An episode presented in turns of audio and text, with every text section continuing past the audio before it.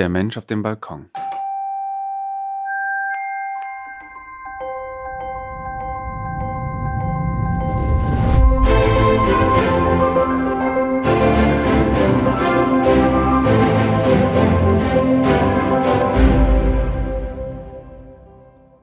Jemand steht in der Nacht auf seinem Balkon und schaut hinaus auf die Schluchten zwischen den Fassaden. Unten über die Straßen treiben Leute. Sie treiben hin und weg und herum, sind immer nur für einen Augenblick lang wirklich und dann sofort wieder nur Erinnerung oder Sehnsucht oder eben Vergessen. Es ist Pablo, aber beim Namen genannt hat ihn schon seit Tagen niemand mehr. Er steht nur da, schaut ins Alles hinaus und fragt sich, ob es den Geistern dieser Stadt nicht vielleicht besser geht als den Menschen. Wäre Samstagnacht jetzt hier, würde sie zu ihm sagen, natürlich nicht. Wenn es uns überhaupt gar nicht gibt, dann kann es uns doch auch nicht irgendwie gehen, zumindest nicht besser oder schlechter oder irgendwie heftiger als dir, Pablo. Aber Samstagnacht sagt ihm das nicht, denn sie ist nicht hier. Samstagnacht wird nur von den Suchenden gesehen, und Pablo sucht nicht mehr. Er schaut nur, schaut dem alles zu und denkt sich, es wäre doch das gleiche, wenn es stattdessen nichts wäre. Nur wäre es dann weniger anstrengend. Sein Körper atmet automatisch unerbittlich weiter ein und aus. Pablo setzt seine Kehle in Gang, ein schüchternes Räuspern. Aber als er es hört, weiß er, dass er auch sprechen kann. Er spricht ganz leise, als ob er nur zu sich selbst spricht. Er sagt, So happy I could die. Schließt die Augen und sagt es noch einmal, mit Herz. So happy I could die. Und jetzt zum dritten Mal, mit zusammengekniffenen Augen und gerunzelter Stirn. So happy I could die. Schub. Schub, zeige dich. Komm, Schub, bitte. Ein patschendes Geräusch. Pablo öffnet die Augen und blickt zur Seite. Neben ihm auf den Fliesen bewegt sich etwas. Ein kleiner Tentakel liegt da. Ohne Körper. Nur ein kleiner Tentakel. Spitz an beiden Enden. Der zuckt und krampft und windet sich über die Fugen. Dann zwei. Sie fallen aufeinander und umschlingen sich, verschmilzen zu einem dickeren, trennen sich wieder. Und plötzlich sind es drei, fünf. Immer neue entstehen im Nichts über dem Boden und fallen auf den Haufen hinab. Und sie türmen sich aufeinander, verwinden sich und fließen ineinander, bilden Verästelungen und dickere Stränge, umwinden sich, dann trennen sie sich wieder. Der Haufen wird zu einem Turm, der Pablo bis zur Hüfte reicht und immer noch weiter wächst. Er beginnt sich unten in zwei zu teilen, wie Beine, und oben bilden sich auf der krampfenden Masse erste Versuche von Augen. Ein weißes Laken materialisiert sich über dem Gebilde und verdeckt es komplett. Es versteckt die weitere Verwandlung. Bis irgendwann zwei Ärmel herabfallen, aus denen sich schmale Hände schieben, zarte, mit blasser und durchscheinender Haut, und oben aus einem Kragenloch erhebt sich ein Kopf mit einem Gesicht ohne Geschlecht oder Alter, aber schön, lächelnd, Ruhe ausstrahlend. Das Wesen spricht mit einer Stimme, vor der man unmöglich Angst haben kann, als es sagt Hallo Pablo, hier bin ich. Pablo staunt noch eine Weile mit offenem Mund, dann meint er Sieht das immer so aus, wenn du kommst? Ja, sagt Schub. Deswegen mache ich es meistens lieber hinter dem Rücken von Leuten, damit es weniger gruselig ist. Hab ich dich erschreckt? Pablo braucht eine Weile. Dann sagt er, geht schon. Schön, dass du gekommen bist. Ähm, danke dir? Ach ja, bitte, sagt die Erscheinung. Man tut, was man kann.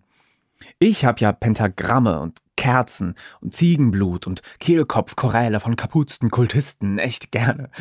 Aber naja, man muss nehmen, was man kriegt, ne? Also, hier bin ich. Schub, Knorgloch, Platen, Steven Nigudas, Schogote des Geistes und so weiter. Herzlichen Glückwunsch, du hast mich erfolgreich beschworen. Was ist dein Begehr?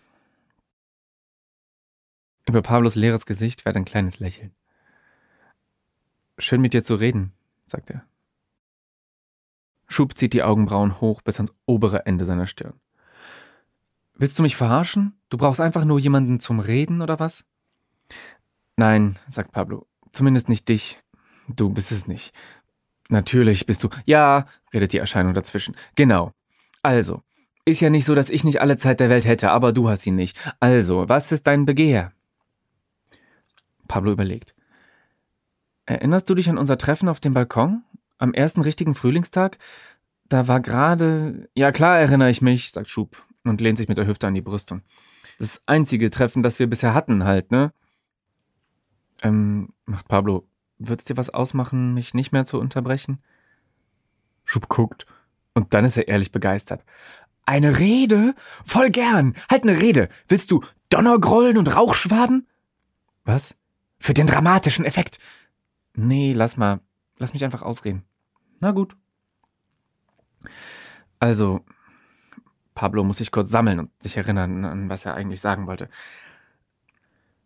Da auf dem Balkon. Da im Frühling. Du hattest gesagt, du wärst nach einigen Jahrhunderten zur Erde zurückgekehrt. Und du hattest gesagt, diesmal möchtest du den Menschen nicht mehr nur zusehen. Du hattest gesagt, du würdest gerne einen Körper haben, dass du einmal leben wolltest als ein Mensch. Und dass mein Körper dir gefallen würde. Du wolltest ihn sofort in diesem Moment von mir übernehmen. Und ich hatte gesagt, ich mach das nicht.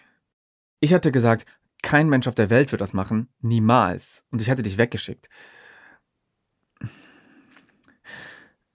Ich habe falsch gelegen, Schub. Ich bin reif. Ich weiß nicht, was noch kommen sollte. Du kannst mich wegnehmen, Schub. Wenn du möchtest, gib mir diesen schönen Tod, von dem du erzählt hast, und wenn nicht, dann kick mich einfach aus diesem Körper heraus. Ich will hier raus, Schub. Ich will einfach nur hier raus. Raus aus dieser Stadt, aus diesem Moment, diesen Menschen. Ich habe versucht, das wegzuschlafen. Aber das ist völlig hoffnungslos, weil man ja doch immer wieder aufwacht. Und alles ist immer noch da und genauso wie es immer war. Nimm mich weg, Schub. Ob ich ein Geist werde, wie du, oder einfach verschwinde, oder in den Himmel komme, oder sonst was. Es ist mir egal. Ich lasse es drauf ankommen. Nimm mich weg, Schub. Nimm mich weg. Ich bitte dich. Du kannst meinen Körper haben. Und alles, was du willst. Deswegen habe ich dich gerufen. Das ist mein Begehr. Bei den letzten Worten hat Pablo sein Gegenüber fest angestarrt. Jetzt, wo er müde ist, fällt sein Blick herunter. Er tritt wieder an die Brüstung, schützt seine Ellbogen darauf und atmet erschöpft und tief durch. Die weißgewandete Erscheinung tritt neben ihn, schaut schief zu ihm rüber und hebt an. Weißt du, Pablo, Du warst der Erste, mit dem ich nach meiner Rückkehr geredet habe. Aber du hast nicht nur gesagt, dass kein Mensch auf meinen Deal eingehen würde. Du meintest auch, ich solle sie mir mal genau ansehen. Die Menschen. Habe ich gemacht. Und jetzt will ich dir mal erzählen, was ich gesehen habe. Nimm mal den Winter. Die Menschen hätten ja Afrika nicht verlassen müssen damals, ne? Aber sie breiten sich über den ganzen Erdball aus. Sie besiedeln diesen Kontinent hier, wo es im Winter so kalt ist, dass man einfach plainly erfriert, wenn man nicht aufpasst. Aber die Menschen machen das und dann bauen sie halt Häuser und erfinden Jurten und Kamine und Kachelöfen und Zentralheizungen. Und dann geht's ihnen wieder gut. Und dann?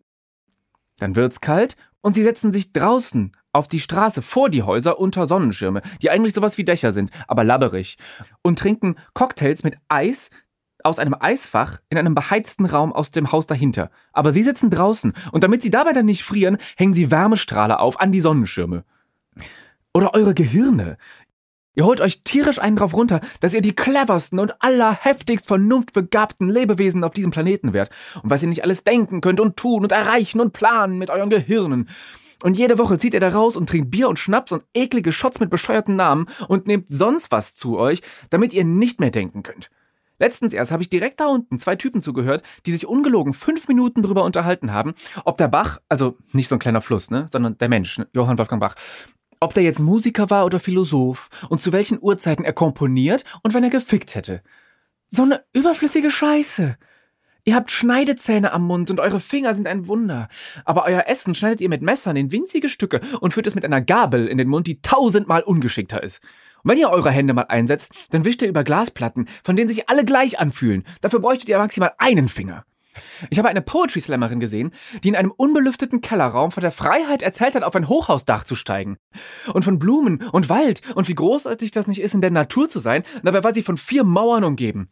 Die waren verputzt worden, damit man die Mauern nicht mehr sieht, und dann fein säuberlich tapeziert mit einer Fototapete, auf der eine Backsteinmauer abgebildet war. Für 30 Euro den Quadratmeter.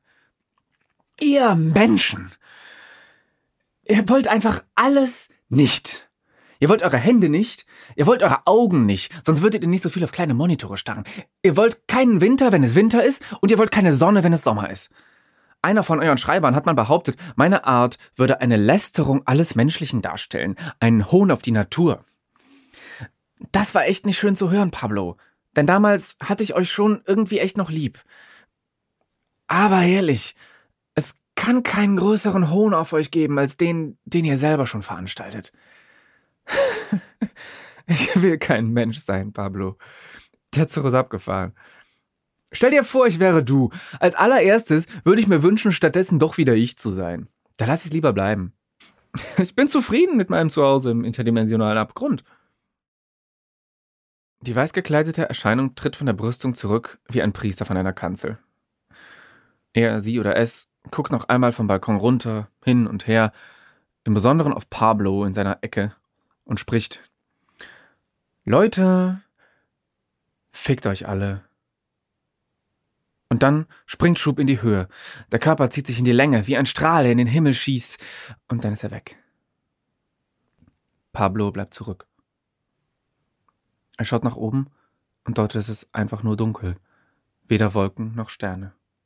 Wie die Decke einer Höhle, in der die Sonne nicht aufgehen wird. Er ist allein, aber einen gibt es noch, der mit ihm reden wird. Auch den hat man hergerufen.